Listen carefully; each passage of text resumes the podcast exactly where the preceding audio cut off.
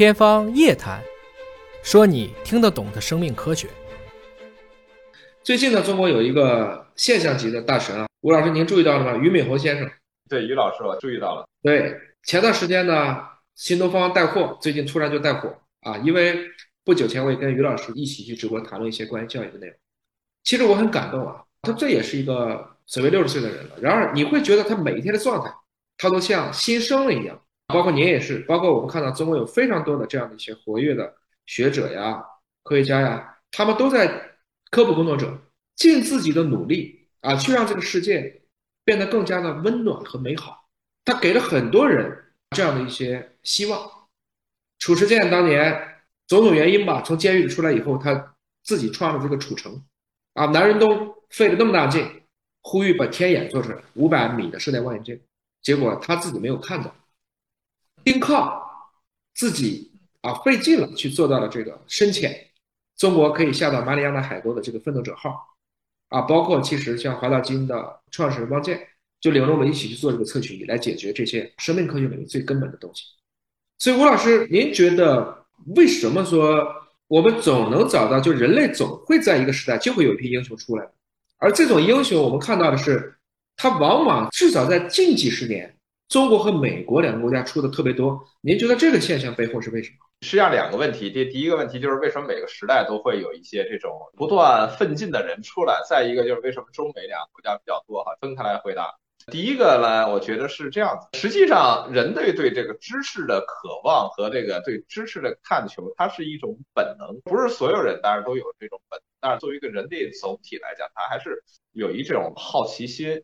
他是不断的想了解我们这个世界的奥秘。实际上，我们这个整个人类就是这么发展起来的。你对自然的一些好奇，对自身身体的一些好奇，对人的思想的好奇，慢慢就产生了我们的这个以前的早期的天文学，后来就是先你看外面世界，产生了医学，看我们自己身体，产生了哲学来理解我们的思维等等的，就是这样的。就是说，人类确实有很多人，他们确实是有这样的一种好奇心，然后呢。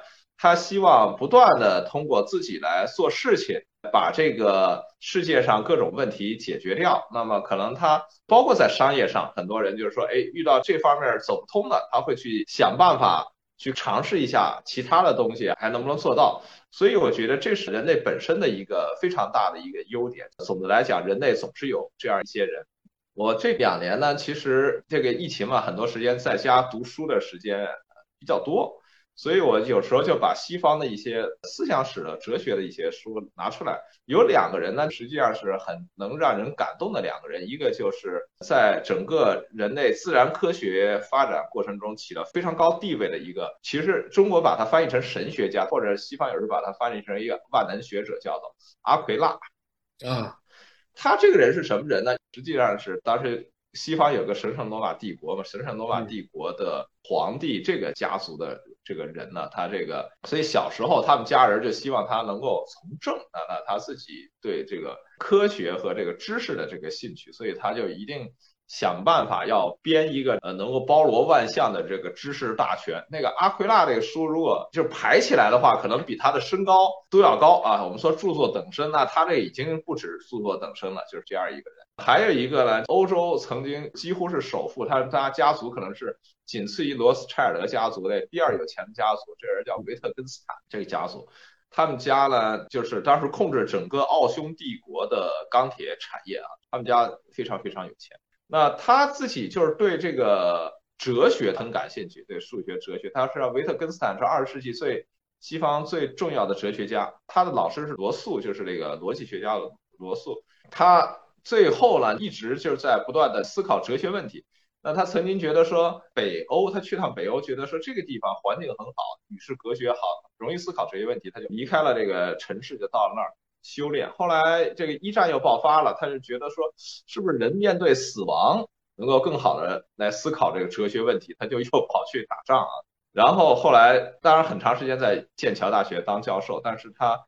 在剑桥当教授的这个时候呢，后来觉得剑桥那种学术环境还是要发表论文啊，太功利啊，就是他后来就辞去了这个剑桥教授。那么最终他成为二十世纪最重要的这个哲学家。他说他有一度他姐姐都觉得你这就是废了，这个家里那么有钱，你何必要干这个对吧？所以很多人他会一辈子的去探索，然后去追求一个更高的目标，这个是我觉得是人类很好的一件事儿。最后快快的回答一个问题：为什么实际上是英语国家和中国这方面的人比较多一些？呃，跟两个有关，一个是跟宗教有关啊，还一个跟商业有关。总体来简单讲是这样的。呃，欧洲国家或者西方国家，你可以基本上画条线，就是旧教国家和新教国家。大概旧教国家基本上就是这方面就比较差了。这个什么法国、意大利、西班牙、葡萄牙，再加南美那么大一片都是旧教的国家。呃，新教国家为什么是主要是英语国家？呃，英语国家他们对商业是比较重视的，一方面他追求利润，第二他一方面比较讲究规则。嗯，中国在改革开放以后，其实受英语国家的做事方式影响比较大。呃，总的来讲是这样，就是比较重视这个商业，而且呃，英语国家他们受这个什么影响，就是那个清教徒的这种影响，相信自己通过自己的努力能够改变自己的命运，这是这个清教徒普遍具有的一种想法。中国人也普遍，虽然中国人其实没有清教徒，但是。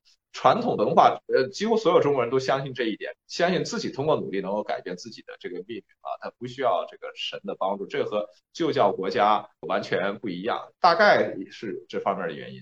好的，吴老师，呃，我看时间其实差不多了，您还有没有什么要就这两部作品再跟大家去介绍一下？这两部作品要再重复一下啊，就是叫做《原智慧》和这个《软能力》啊，《原智慧》就是说我们。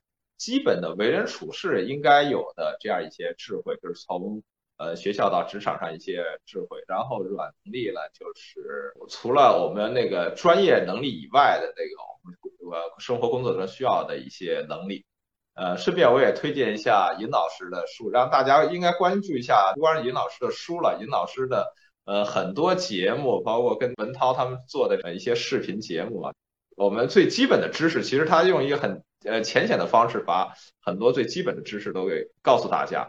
那么最后大概因为时间问题，我们今天就我想就要到这里。然后希望大家能够通过阅读这两本书来有所启发，有所收获吧。谢谢尹老师，也谢谢大家。好的，谢谢吴老师啊，也很高兴啊，这个我们俩真是跨越大洋啊，还在时空当中啊去沟通交流。吴老师的两本新书啊，一本叫做《原智慧》，一本叫做《软能力》。啊，我觉得这两本书，如果您喜欢吴老师，或者您对年轻人的一些在求学啊，在工作上有些问题啊，不妨啊拿来阅读一下。感谢大家今晚的捧场，谢谢。